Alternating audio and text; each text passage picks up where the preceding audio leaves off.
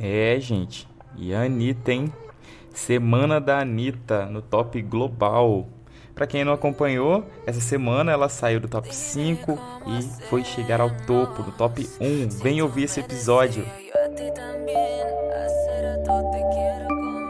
A Anitta, nossa querida Larissa, né, brasileira, fanqueira, cantora de pop, de tudo, do nosso MPB, ela tá nas cabeças, ela é global, ela é o primeiro lugar no Spotify global.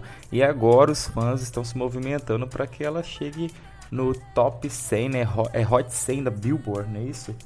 E enfim, é, é, já é uma outra dificuldade, porque só ser top top 1 global do Spotify não adianta para ir para Billboard, para a lista da Billboard. Você tem uma outra série de algoritmos aí que abrange visualizações é, né, em streaming, tem também é, a, reprodução em rádios, é, mais o, o streaming também de Spotify de outras plataformas, além de vídeo, né? Então assim tem muito mais aí e vendas também, tem questão de vendas de single, tem, tem isso aí é, envolve muitas outras coisas para que ela entre nessa lista da Billboard. Hoje estou aqui com três pessoas. Bela Nogueira, que é especialista na área musical, ela é produtora musical. Tem o Thales, que é a Anitter, vai falar da experiência dele é, com a Anitta, como ele conheceu. E para quem acompanha as notícias aqui do Espírito Santo, aconteceu um flash mob, né? Aquelas danças ao vivo que acontecem em lugares inusitados um flash mob com a, com a coreografia de envolver. E estou com um dos organizadores desse flash mob que aconteceu em Vitória. O nome dele é Iago. Vou chamar os três para falar com vocês aqui. Antes disso, quero convidar vocês a ouvirem os podcasts produzidos pela NGS. Além do Em Alta, tem o Mulher de Identidade, o Quero Me Conectar, o Pop em Dia e o Em Alta. Toda sexta, sábado, domingo e segunda saem episódios novos. Então, qualquer plataforma de áudio, as principais, qualquer não, as principais, vocês colocam lá em Dia ES. E aí, quando vocês acharem um canal do NDS nessas plataformas de áudio, vocês vão ter todos os podcasts e todos os episódios desses podcasts. Tá bom? Vale muito a pena. E para não ficar enchendo o saco de vocês com falação, vou começar a trazer os convidados para a gente começar a opinar aqui sobre essa ascensão da Anitta.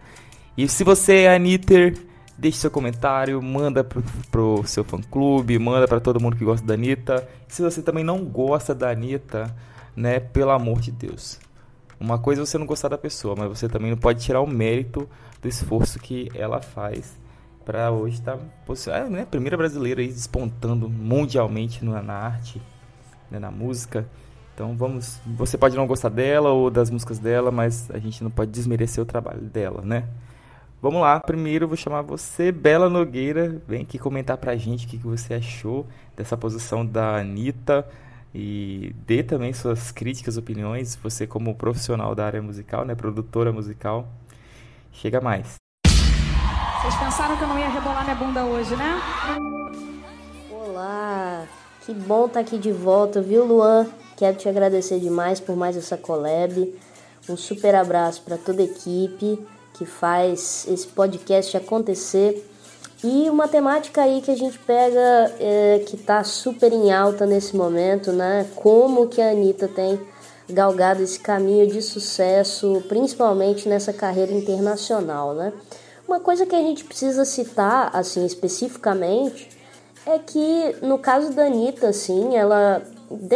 tem tempo que ela tá cantando essa bola, né? Que o, o, o caminho que ela tava cruzando, assim, é, e tentando alcançar com esses 15 anos de, de trajetória foi sempre mirando no mercado internacional, né? No mercado fonográfico internacional.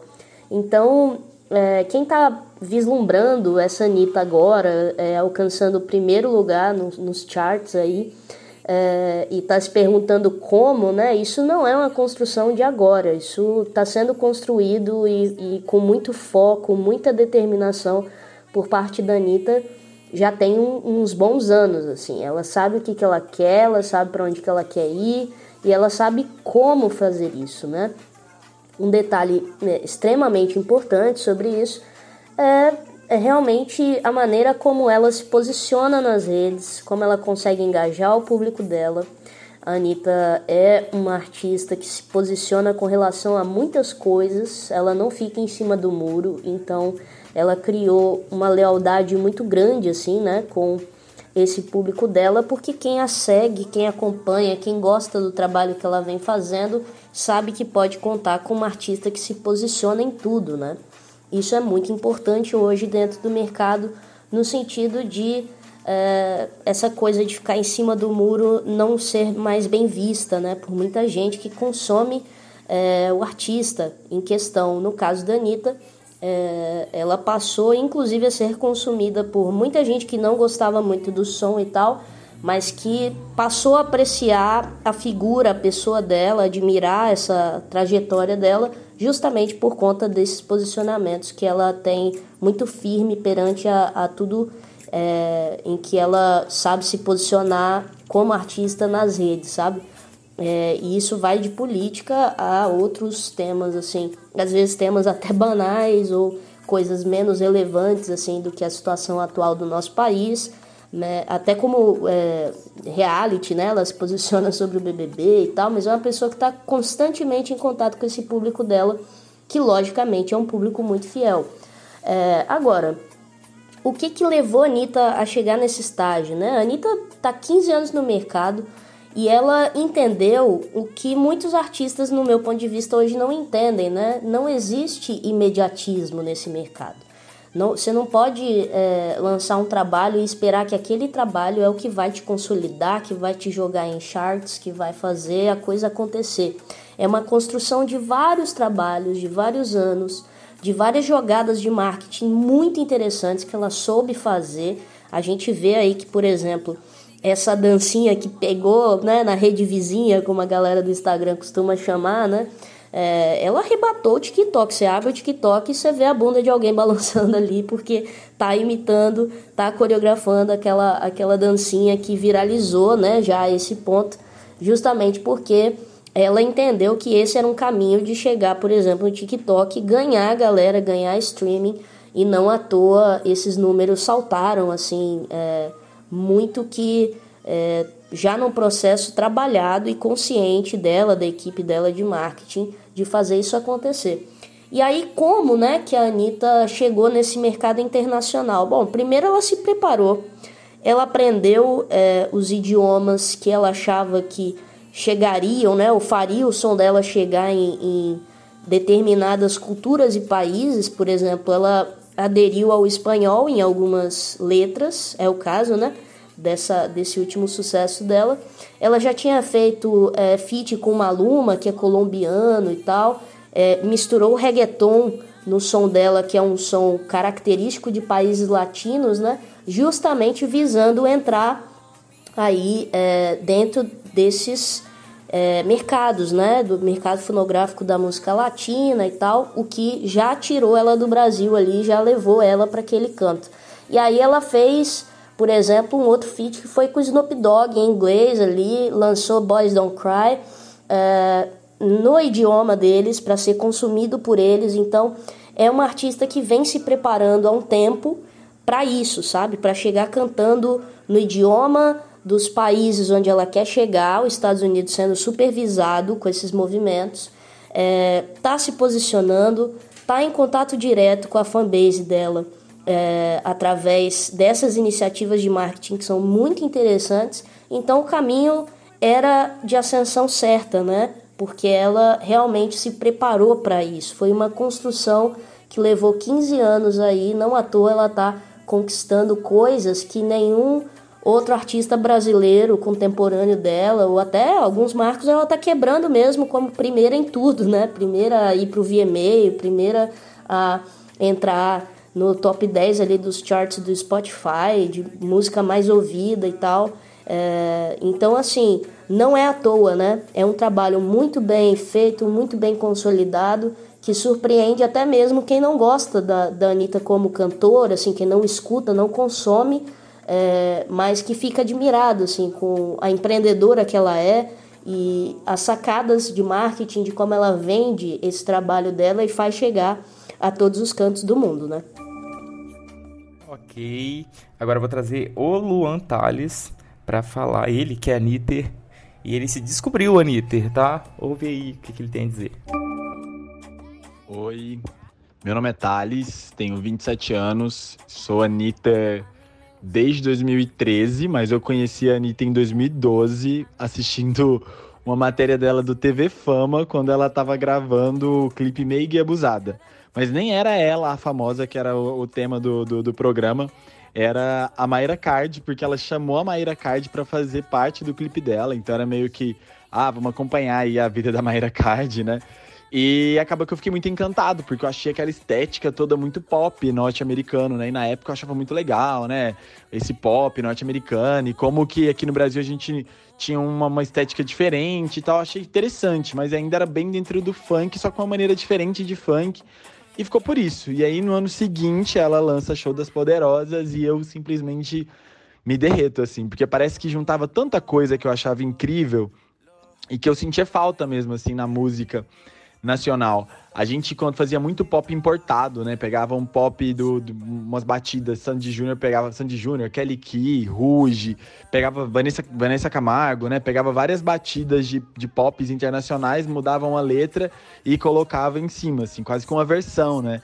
Não tinha tanto elemento nosso, assim, tipo, das nossas batidas, nessas músicas, assim, tanto propriamente ditas. E eu sentia que a Anitta tava dentro do funk, mas ela gritava para algo, algo maior, assim, e, e as letras, a batida, o, a estética do clipe, a proposta, eu achei tudo aquilo muito incrível, muito MTV. Fiquei muito apaixonado, queria muito, assim entender mais, conhecer mais, aí eu me aprofundei mesmo, assim. Comecei a ouvir muito ela e ela começou a cada vez mais tocar na minha playlist, mas também na minha cabeça, assim, porque eu fui entendendo o quão ela era uma mulher muito incrível e muito com uma cabeça muito para frente e que eu sabia o que ela tinha a favor dela e como aquilo poderia, como que ela poderia usufruir de tudo aquilo. E aí eu lembro que uma última entrevista, assim, para citar, foi quando ela falou com a Marília Gabriela.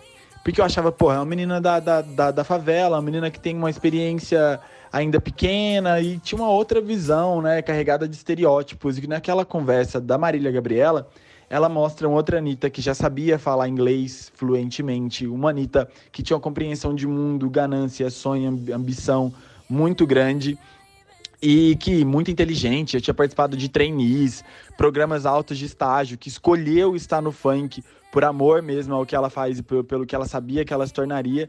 Aí agora, depois de todos esses anos passados, crises e várias passações de pano e de muito, muito, muito amor assim, agora eu olho e vejo ela conseguindo realizar tudo aquilo que ela sonhava para muito mais, um sonho coletivo e ver agora essa transformação da Anitta para essa grande estrela internacional e mundial deixa a gente fã dela muito orgulhoso e faz também acreditar que todos os nossos sonhos também são possíveis e, e que sonhar grande, sonhar com, com ambição e correr muito atrás pode gerar resultados, assim. É, claro, né, tendo toda uma estrutura, assim, apoio, mas a Anitta, ela vem desse lugar de inspiração. Para mim é, é, é um prazer mesmo, tenho muito orgulho. Beleza. Agora eu vou chamar o Iago, que é um dos organizadores do Flash Mob que aconteceu aqui em Vitória. Oi, Iago, chega mais, conta pra gente essa história desse Flash Mob, como é que surgiu isso.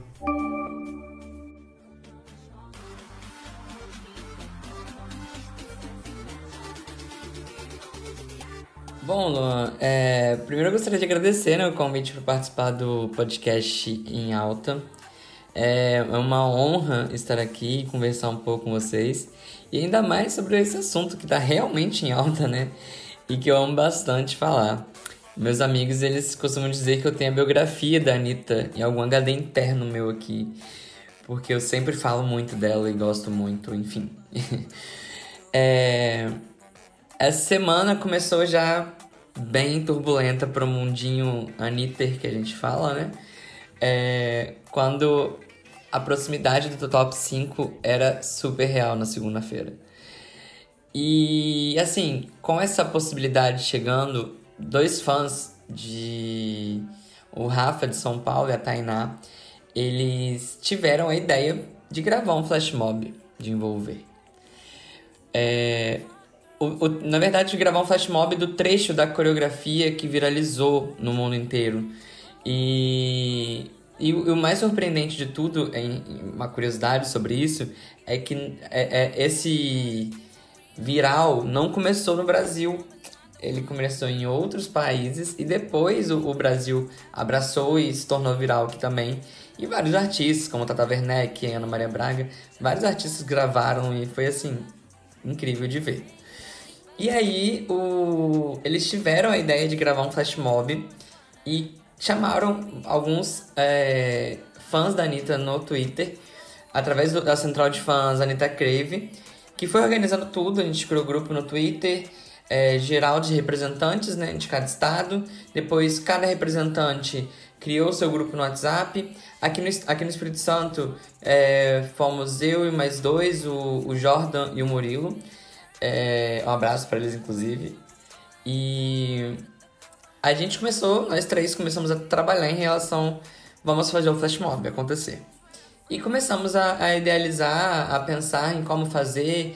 Começamos a postar no Twitter, eu fiz algumas artes, é, convidando, e o pessoal foi abraçando a ideia. E eu falei assim, gente, isso é uma loucura, porque era segunda-feira de manhã, e o flash mob teria que ser gravado na quarta-feira às 18 horas. E a gente teria uma hora para gravar e mais meia hora para mandar o material para edição. Então, assim, foi muita correria. Então, de segunda a quarta, você imagina como que ficou a pessoa aqui, que já é super ansiosa. Fiquei assim, meu Deus do céu, não vai dar certo, não vai dar certo, não vai dar certo, não vai dar certo. Mas a, o pessoal foi entrando no grupo, a gente deixou o link no, no, no Instagram, a gente deixou o link no Twitter, o pessoal foi entrando no grupo foi gostando da ideia, foi vendo, abraçando. E eu falei, meu Deus, esse povo é louco. E realmente, foi um povo assim, louco pela Anitta. A maioria são fãs, e assim como eu.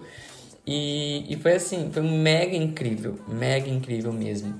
É, apesar de toda a ansiedade, de todo o nervosismo, de tudo que antecedeu gra as gravações, é, foi assim, muito legal, muito legal mesmo. A gente realmente parou o trânsito de Vitória.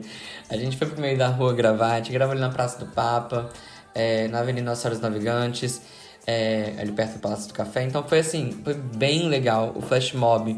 O resultado ficou incrível. Inclusive, eu, queria agradecer muito ao Pedro, que foi o filmmaker que, que ajudou a gente lá. Ele topou as nossas doideiras. Eu dirigindo o flash mob. E pasme, estou com o tornozelo, com os ligamentos do tornozelo rompido. Então, assim, estou usando bota ortopédica. Foi, assim, uma loucura mesmo eu estar lá fazendo aquilo que eu estava fazendo. Mas a gente queria fazer o quê?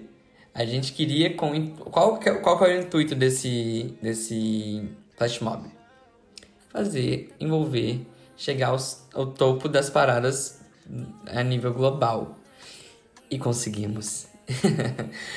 Na verdade, assim, eu, eu acredito que o Flash Mob ele tem impulsionado bastante o, a música, porque, por exemplo, aqui no estado foi notícia em vários canais, foi notícia em vários jornais, e e assim, quando eu fui vendo que a, a proporção que foi tomando isso, eu, até eu fiquei assustado, tipo, em 24 horas mais de 400 mil pessoas já tinham visto o nosso, o, o making off, na verdade, um vídeo que gravaram nosso, gravando o Flash Mob, e eu fiquei assim, meu Deus, que loucura. E depois, é, outros canais já postaram o nosso vídeo pronto, editado, e ficou assim, o resultado ficou muito lindo.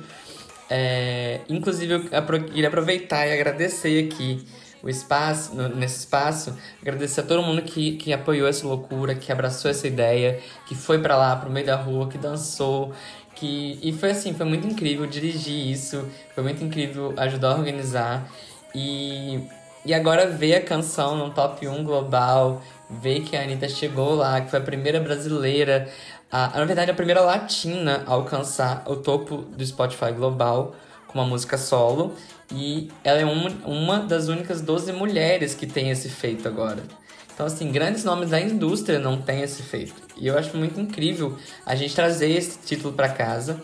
É, inclusive, o argentino desafiou os brasileiros né, a fazerem isso e a gente foi lá e trouxe o título de primeiro lugar para o Brasil.